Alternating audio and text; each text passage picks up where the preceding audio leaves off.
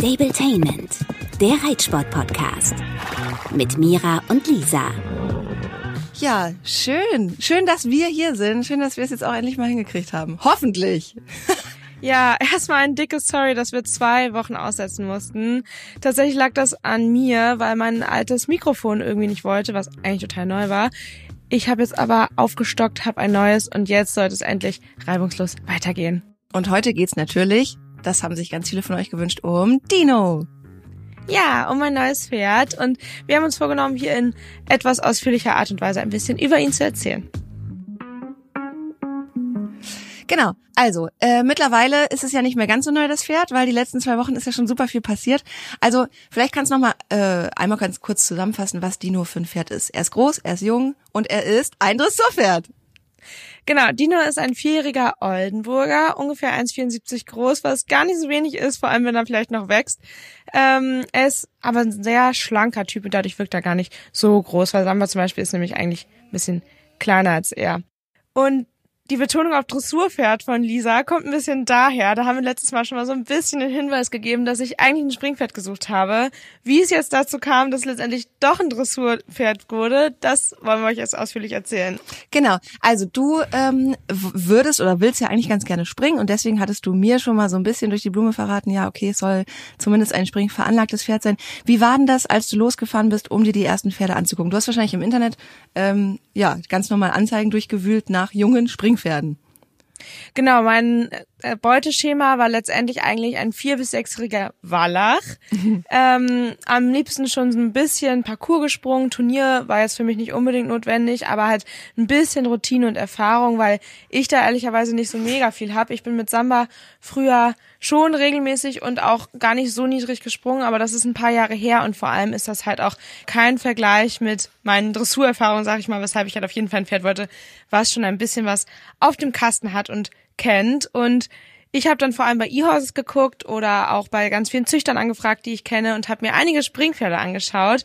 Aber irgendwie hat's nie so richtig Klick gemacht und dann haben sich noch zwei Dressurpferde dazwischen gemogelt. Der eine war eine totale Vollkatastrophe und das, obwohl ich ähm, allein laut der Anzeige und auch nach dem Telefonat mit der Besitzerin eigentlich ein richtig gutes Gefühl hatte. Also so kann es auch gehen.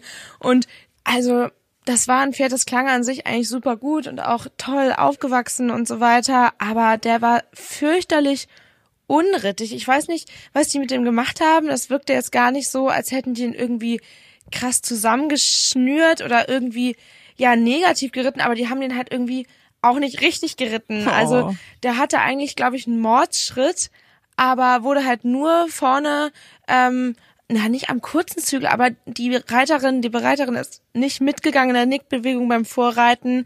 Dann hatte sie die Hände zwar äh, nur stehen und hat ihn dann nicht gestört, aber sie hat ihn halt auch null unterstützt. Also der hat getaktet im Trab und konnte überhaupt nicht über den Rücken traben und ja, also ich fand es ganz, ganz fürchterlich, leider wie das umgesetzt wurde. Ja, und mhm. das halt mit vier Jahren und das bei einem Pferd, das wirklich eigentlich Potenzial gehabt hätte. Und ich bin schon so viele verschiedene Pferde in meinem Leben geritten und trotzdem habe ich es nicht hingekriegt, den ansatzweise vernünftig zu reiten. Also, und da dachte ich so, okay, nee, der ist raus und war eigentlich total enttäuscht danach.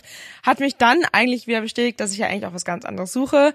Dann kam aber Dino und tatsächlich habe ich ähm, trotzdem direkt nach dem Reiten, obwohl ich ein richtig gutes Gefühl hatte, mich gegen ihn entschieden erstmal, weil ich ja ein Springpferd gesucht habe. Du hast mir ja auch erzählt, ähm, dass das Probereiten der Springpferde so schwierig war, dass es da so einen krassen Unterschied gibt in der anscheinend in der Jungpferdeausbildung von Springpferden und Dressurpferden. Also wie gesagt, da kann man sicherlich nicht alle über einen Kamm scheren, aber meine Erfahrung hat sich da wieder bestätigt, dass Springpferde meistens ein bisschen anders geritten werden als Dressurpferde und ich einfach bei durchweg allen ein durchlässiges und in der Hand feines Pferd vermisst habe. Und auch wenn ich bei ein, zwei Pferden ganz gutes Gefühl überm Sprung hatte, war alles mhm. dazwischen, was ja letztendlich der Grundstein ist und viel wichtiger ist im täglichen Umgang meiner Meinung nach, vor allem auch bei jungen Springpferden. Ja, das hat mir halt so gar nicht gefallen und deshalb habe ich dann nach dem zehnten Springpferd, nachdem ich Dino ja eigentlich schon abgesagt hatte, gemerkt, okay, shit, eigentlich fand ich den viel, viel besser. Noch dazu ist das ein richtig gutes Pferd äh, meiner Meinung nach, das ein Don Deluxe, also De Niro. Und letztendlich können auch Dressurpferde ja natürlich springen. Und deshalb habe ich mir dann überlegt, okay, ich fahre dann ein zweites Mal hin, vielleicht ist er doch interessant und vielleicht können wir das Springen ja trotzdem mit aufnehmen. Ja, also hat er denn Vermögen? Was würdest du sagen? Hast du ihn da mal vorspringen lassen beim Probereiten? Wir wollten, weil tatsächlich der äh, Bereiter auch einen Springsattel drauf hatte, weil ich glaube, eigentlich reitet seine Frau ihn und oder ist ihn geritten und er ähm, hatte aber da nur Zeit und hat einen Springsattel draufgestanden auf einem riesengroßen, wunderschönen Wattspringplatz. Und dann meinte ich so, hm, ob er dann mit dem schon mal gesprungen sei. Und dann meinte er, ja, zweimal jetzt zu Hause, aber hm, habe ich gefragt, ob er zumindest ein ganz kleines Kreuz mal springen kann, damit man einfach nur seine Manier so ein bisschen sieht. Freispringen wäre natürlich besser gewesen. Ja. Aber so hat's gepasst. Leider hat das überhaupt nicht funktioniert, weil er so Angst hatte, warum auch immer. Oh. Ähm, vielleicht weil die Sprünge da bunter waren, er da zum nicht ersten Mal, aber noch nicht so häufig war oder was weiß ich. Also das hat ja gar nicht funktioniert und hat eigentlich auch so ein bisschen die Illusion von, ja, der kann bestimmt springen, mir genommen. Ich glaube, der wird einen guten Sprung machen. Ich habe auch jetzt äh, von der Community tatsächlich gehört, dass die De Niros meistens gar nicht so schlecht springen und ich gehe auch davon aus, dass der das gut machen wird, aber ich kann mir gut vorstellen, dass er da ein kleines Hasenherz hat. Ja, also erstens, du brauchst ja jetzt auch nicht sofort einer, der mit dir durch den Emperkur geht, weil Nee, du bist genau. ja selber auch ewig nicht gesprungen. Zweitens, äh, du hast ja auch noch ein anderes Pferd, äh, also zwei Ach ja. andere, genau gesagt. Und wer weiß, was denn, äh, was Küstengold, das Babypferd, äh, was der noch so bringt und macht. Also hast du den eigentlich irgendwann mal ausprobiert, also springmäßig? Ähm, jein, ich habe ihn jetzt letztens einmal so ein ganz bisschen ins Freispringen rangeführt, weil seine Alterskollegen, sag ich mal, die werden ja größtenteils jetzt, wenn sie Körung gehen sollen, halt mit Freispringen viel vorbereitet und springen da gefühlt schon Ständerhöhe, was ich definitiv nicht machen wollen würde mit ihm. Aber so ein bisschen was probiert und er war auf jeden Fall schon mal sehr mutig und vor allem hätte er theoretisch auch die Doppelveranlagung, weil sein Vater, glaube ich, auch bis 1,40 springen gegangen ist. Ähm, und ich glaube auch, dass der von der Einstellung her da ein bisschen besser reinpasst und Außerdem ist er ja leider bis jetzt relativ klein und meiner Meinung nach unter 1,65 für Dressur nicht ganz so gut geeignet. Ja, mal gucken. Also er ist jetzt 1,60, wird nächste Woche kastriert, unter anderem deshalb, damit er hoffentlich noch einen Schub macht. Und wenn er eben nicht groß genug wird, dann muss er eben springen. Ach krass, guck mal, ich hätte gedacht, man lässt die länger hängen, damit die größer werden, aber dann haben die wahrscheinlich dann mehr Power sozusagen, um noch äh, zu wachsen und sich nicht um ihre Hormone zu kümmern oder wie?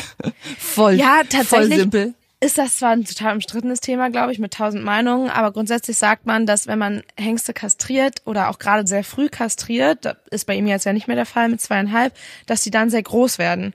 Und ähm, ich habe ihn eigentlich deshalb lange Hengst lassen wollen, damit er genug Fundament kriegt und eher ein massigerer Typ wird und die Hormone quasi in den Muskeltonus gehen.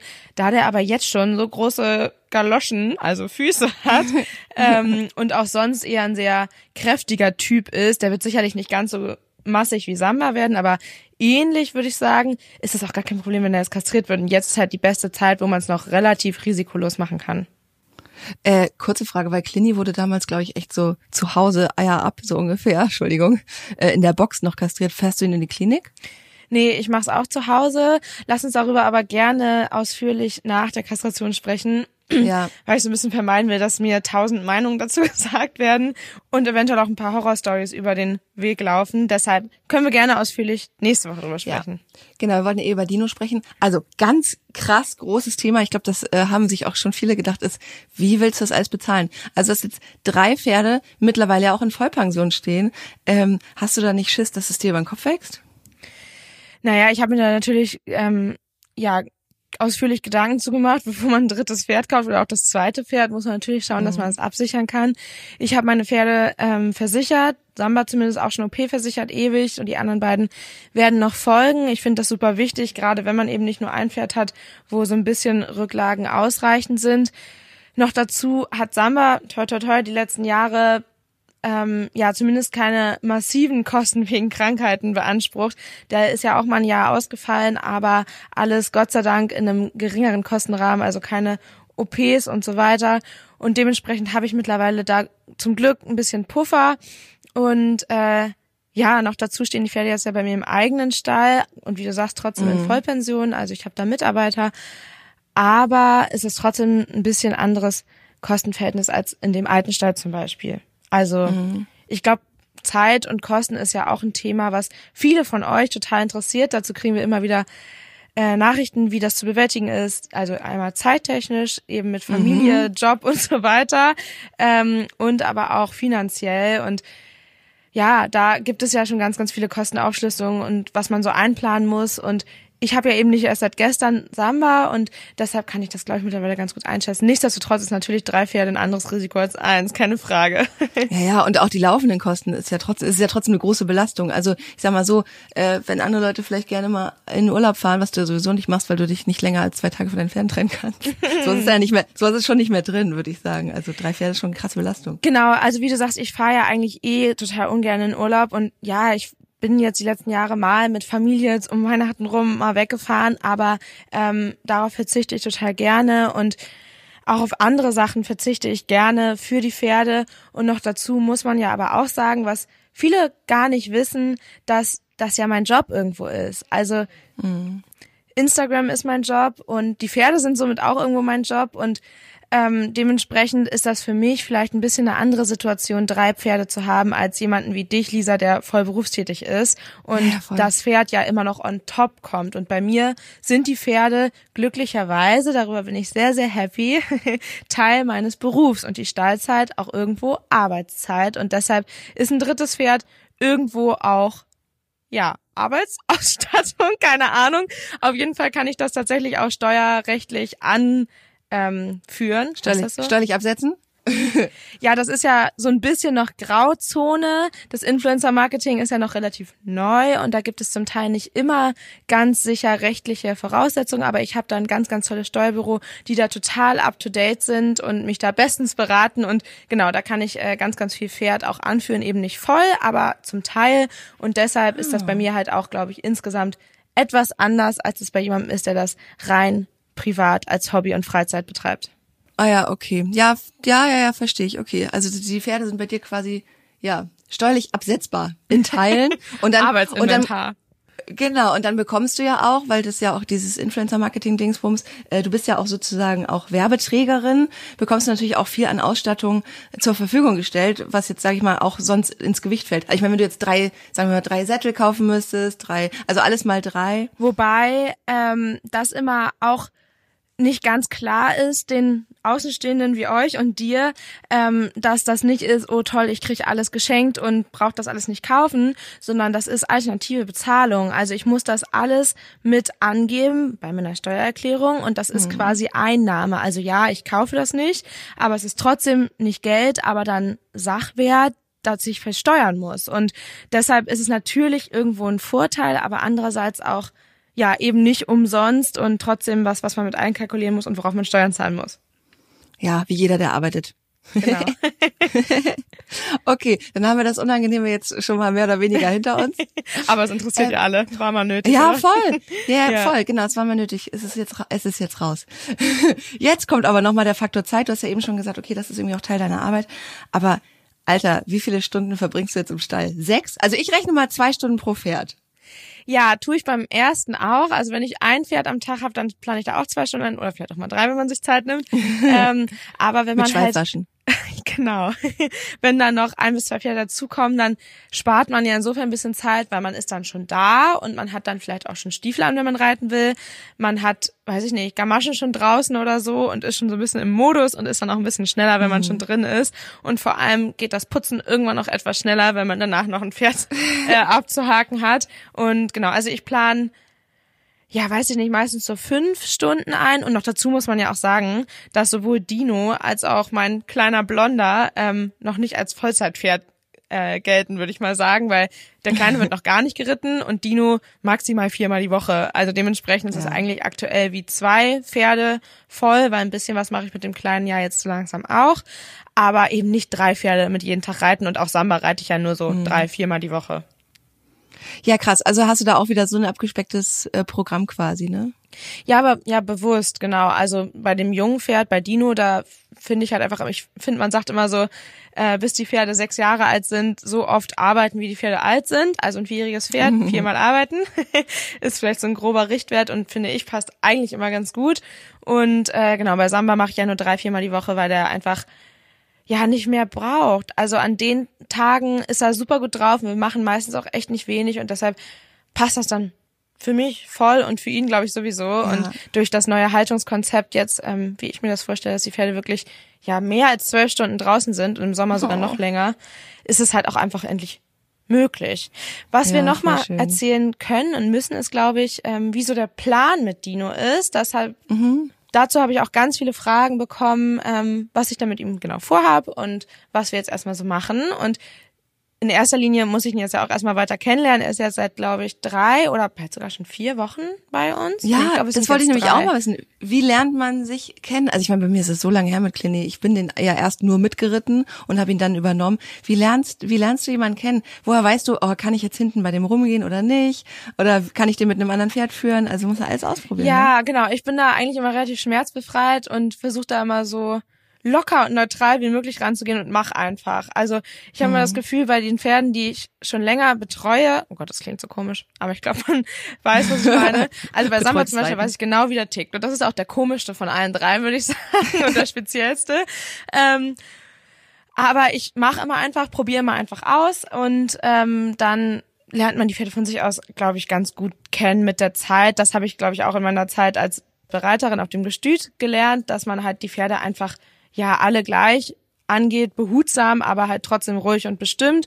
Und ja, so merke ich halt einfach, was ihm gut tut. Zum Beispiel habe ich jetzt am Anfang erstmal geschaut, ob es ihm eher gut tut, äh, zwei Tage hintereinander zu arbeiten und dann wieder Pause zu haben oder ob es einen Unterschied macht, wenn er nur jeden zweiten Tag dann gearbeitet wird, dann passt er auch mit den viermal die Woche.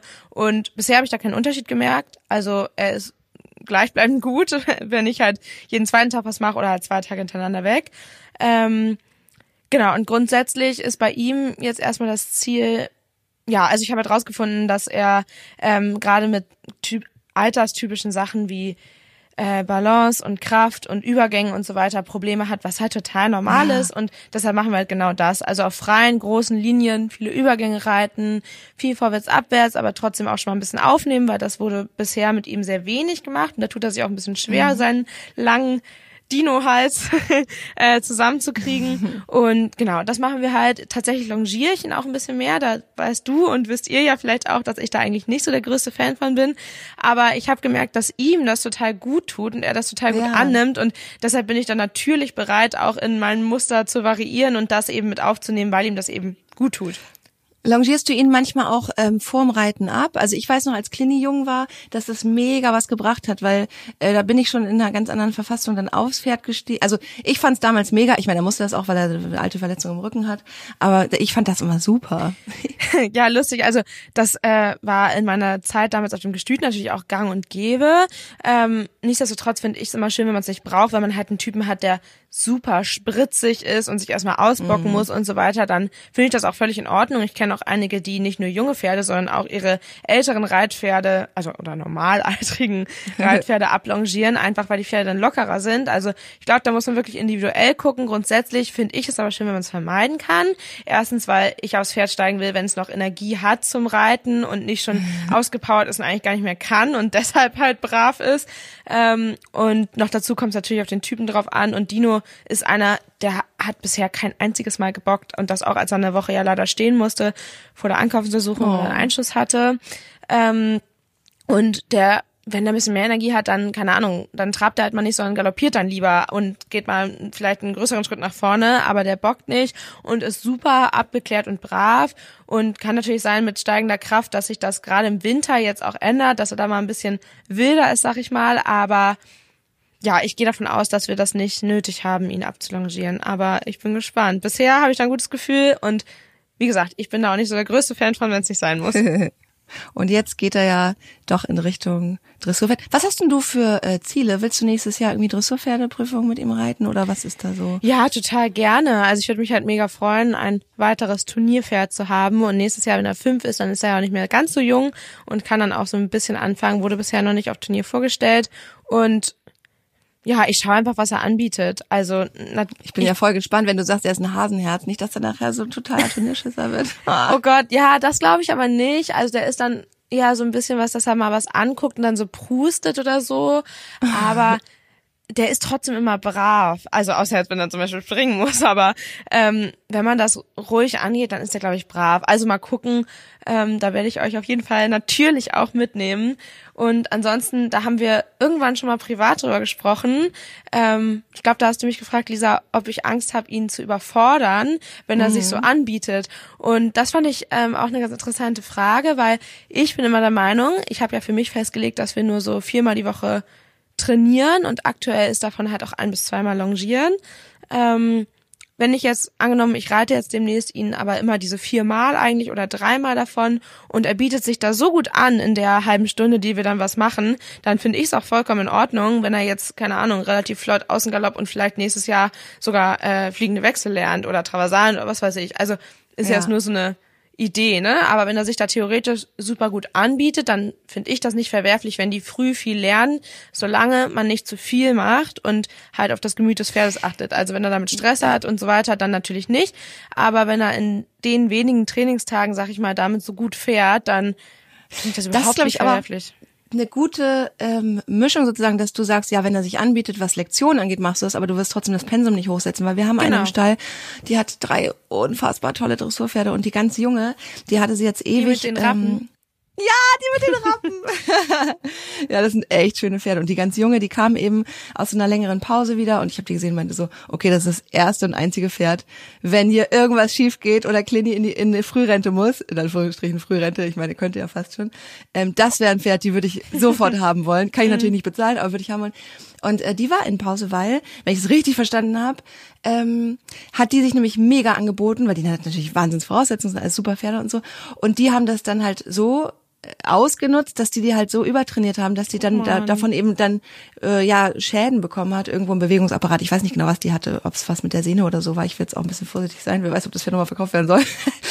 Aber ähm, da war das eben so, die haben das dann auch mit dem Trainingspensum eben so krass belegt. Und ich glaube, mhm. das ist dann der Unterschied, wenn sich ein Pferd anbietet und Spaß an Lektionen hat, dass man das reiten kann, aber eben trotzdem sagt, hey, auch wenn das heute geil war, du hast jetzt morgen Pause. Ja, genau. Und das mache ich ja mit Samba bis heute genauso. Der ist ja jetzt zwölf, also im besten Alter. Und trotzdem arbeite ich den in der Regel nur dreimal die Woche. Ähm, ich hatte zum Beispiel Dienstag wieder Training und hatte eigentlich gedacht, okay, Mittwoch reite ich ihn locker und Donnerstag habe ich auch Training und dann macht er halt die vier Tage, äh, drei Tage was und am Wochenende auch nochmal. Und dann war es am Dienstag aber richtig gut und auch echt anstrengend. Da habe ich gesagt, nee, weißt du was, Mittwoch hat er frei und Freitag hat auch. Also, ja, dass man das individuell dann nochmal drauf eingeht. Ne? Genau. Das mache ich mit aber, Kini aber mittlerweile auch. Ja, aber kommt natürlich, finde ich, auch immer noch auf die Haltungsbedingungen an und deshalb bin ich da halt so krass drauf aus, dass die Pferde wirklich ein ganz, ganz tolles, pferdegerechtes Leben haben, damit man denen eben so viel freigeben kann. Wenn ein Pferd, das eben ja. nur wenige Stunden am Tag rauskommt, ja, das muss man halt einfach zusätzlich bewegen und da würde ich halt immer darauf achten, das Pferd halt auch an zwei, drei Tagen die Woche wirklich nur locker zu bewegen und viel Schritt zu reiten oder in der Führanlage oder so. Ähm, aber ist natürlich eine andere Voraussetzung, als es bei mir ist. Also komplett frei ja. kannst du so einem Pferd ja auch nicht häufiger als einmal geben, weil es einfach nicht pferdegerecht wäre das ist ja das Problem, was ich habe, ähm, dass, ich meine, das weiß ja jeder, dass Clini, ich sag mal, der hat ne, der wird, der hat, also dem geht's gut, finde ich. Der ist den ganzen Tag auf seinem Paddock und ja, die haben da alle die Nasen aus. zusammen. Genau, der sieht mega gut aus und der hat sich natürlich dran gewöhnt, dass er halt eben leider aber nur zwei Stunden am Tag aufs Paddock kommt. Der kommt ja mhm. morgens in die Firmaschine und der muss halt einmal am Tag zusätzlich bewegt werden. Das gehört in seinen Tagesablauf. Aber auch da ähm, hast du mich echt nochmal sensibilisiert mit deinem, ich mache nur vier Tage die Woche was. Wobei erst 19. Ich müsste ja 19 mal die Woche was machen. Nein, ich habe doch gesagt, bis sechsjährig und dann hört's auf. ja, genau.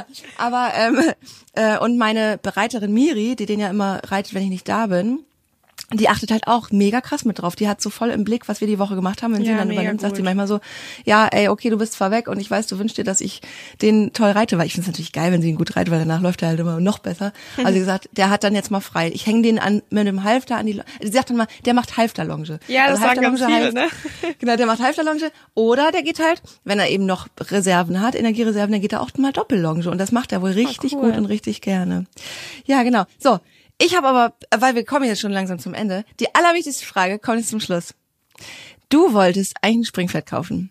Jetzt hast du dir das eigentlich, muss man ehrlich sagen, dritte Dressurpferd gekauft. Ich habe so ein bisschen den leisen Verdacht, dass du es einfach nur nicht aushalten kannst, bis Küstengold so weit ist, dass du dich endlich raussetzen kannst. Mira hat mir nämlich äh, neulich mal gezeigt, dass sie schon die Hände auf den Rücken legt und so. Ich glaube, du bist so reitgeil, dass du deswegen jetzt das Pferd hast und deswegen könnte ich befürchten, wenn das irgendwie ginge, du wirst dir trotzdem irgendwann ein Springpferd kaufen wollen. Reitgeil trifft mich, glaube ich, ganz gut. also Bock habe ich auf jeden Fall. Ähm, und klar ist die Verlockung manchmal groß. Ich denke mir manchmal, oh Mann, nur noch voll lang, bis ich den reiten kann, richtig. Aber ich kann mich da total gut zusammenreißen, weil mir eben äh, ja eine faire und gute Ausbildung für die Pferde ähm, ja halt extrem wichtig ist. Und aber ich habe da erst so richtig drüber nachgedacht, als du das zu mir gesagt hast, ehrlicherweise, dass das vielleicht auch ein bisschen daher wehen könnte, der Wind sozusagen. Ähm, das mit dem Springpferd hat mich so ein bisschen on top gereizt, weil das mit Samba ja nun einfach raus war. Noch dazu ist äh, ja der Saladin, der Rappe, den ich in Beritt hatte den letzten Sommer ein Jahr lang, ähm, ist der halt weggefallen leider, weil er verletzungsbedingt lange ausgesetzt hat und jetzt haben wir den Stall gewechselt und er ist aber da geblieben und dann wäre es einfach für mich mhm. auch ein mhm. bisschen viel gewesen, da noch in einen anderen Stall zu fahren. Deshalb haben wir das gelassen. Nichtsdestotrotz haben wir aber noch super guten Kontakt ähm, und ich habe halt einfach gemerkt, weil ich immer mal hier und da ein, zwei Pferde mitgeritten bin und eine Zeit lang ja sogar ganz viele bei der Arbeit auf dem Gestüt, ähm, dass mir was fehlt und ein Reitpferd mir einfach nicht reicht und ähm, noch dazu habe ich halt Bock auf Springen und ja, dann habe ich halt auch in alle Richtungen überlegt am Anfang, okay, ob ich nochmal zur Verfügung schaue oder vielleicht tatsächlich sogar äh, was in Richtung Beritt anbieten Wie mit kann. Prinzi. Genau, der war ja auch zur Verfügung.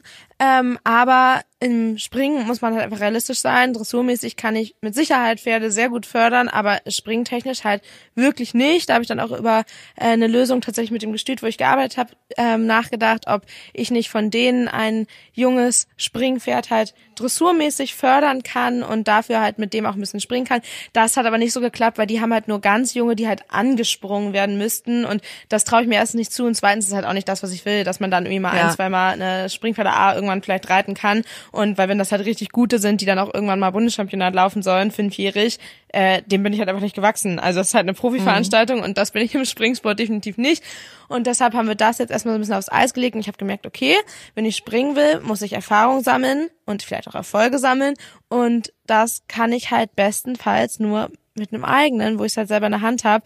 Und daraufhin habe ich mich entschieden, ein drittes Pferd zu kaufen, habe mir Springpferde angeguckt, mich letztlich doch dagegen entschieden, aber mir gesagt, okay, hey, ich werde Dino da mal ranführen und ähm, wie gesagt, hast du ja auch gesagt, der muss jetzt kein MS-Springen mit mir gehen, könnte alterstechnisch sowieso noch nicht. Und deshalb fangen wir halt ähm, jetzt mal vorsichtig an, mal gucken. Und ich bin immer der Meinung, dass ein äh, normales Warmblut eigentlich durch einen AL-Parcours so oder so kommen sollte. Und ja. keine Ahnung, wie es dann aussieht.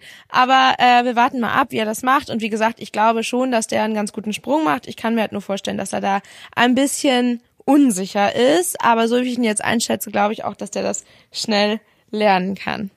Und unterm Strich habe ich recht mit meiner Suggestion.